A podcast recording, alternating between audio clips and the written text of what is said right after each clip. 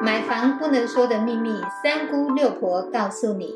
大家好，我是三姑，超爱问。我是六婆蒋光光。买房一百问第九十一问：央行升息对贷款户有哪些影响？六婆，若央行决议升息，那会对贷款户有哪些影响呢？中央银行在一百一十一年的三月十七决议升息一码，终结了哦，连期动，在三月十八开始就实施了。这是央行魁违了十年首度升息。简单的来说，就是升息之后，一般大众跟银行借钱、存钱的利率都会同步的调升。贷款的部分呢，那当然你的负担就会加重，贷款的利率变高，利息支出的增加。如果你同时有车贷、房贷、信贷，那么你直接受到的影响。就会因为贷款升息之后的利率提高，你每一个月要付的利息，同时也增加了许多。如果你的房屋贷款是一千万，原来的利率是一点五，升息一码之后，所谓的一码就是零点二五，那利率变成一点七五，贷款二十年，你每一个月支出的部分就多了一千一百五十八块，二十年的利息就增加了二十七万。多，如果你今天的贷款是三十年，每个月的利息就多了一千两百一十二块，总利息增加就是四十三万多。以目前全世界都通膨的情形之下，我们国内的升息相对的真的比较温和，但是后续会不会再升息？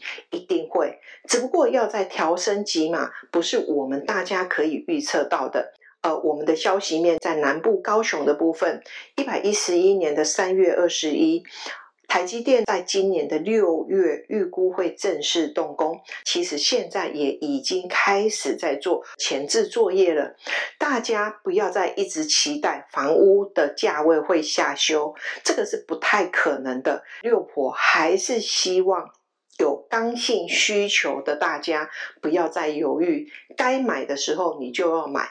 而且你现在买了之后，如果是成屋，你的基本的利率起跑点当然就会比较低。也许大家会再问，那至于大概升息到怎么样的一个利率，真的会贷款户就会吃不消。六婆给大家一个建议：如果升息的一个数字超过百分之三，真的会对一般小家庭。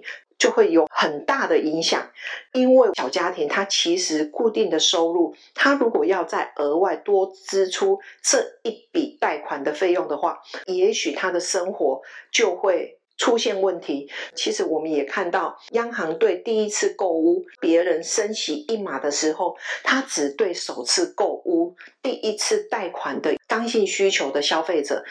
跟一般的民众，他只升息了半码。事实上，政府还是有照顾到我们的首购族。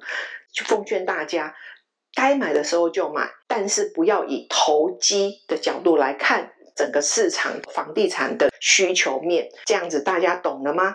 有都听清楚六福的说明了吗？若是没有搞懂的话，建议再多听一次哦。谢谢您的收听。如果你对收听的内容有不了解的地方，欢迎在下面留言，六婆讲光光将会为您解答哦。我们下回见，拜拜，拜拜。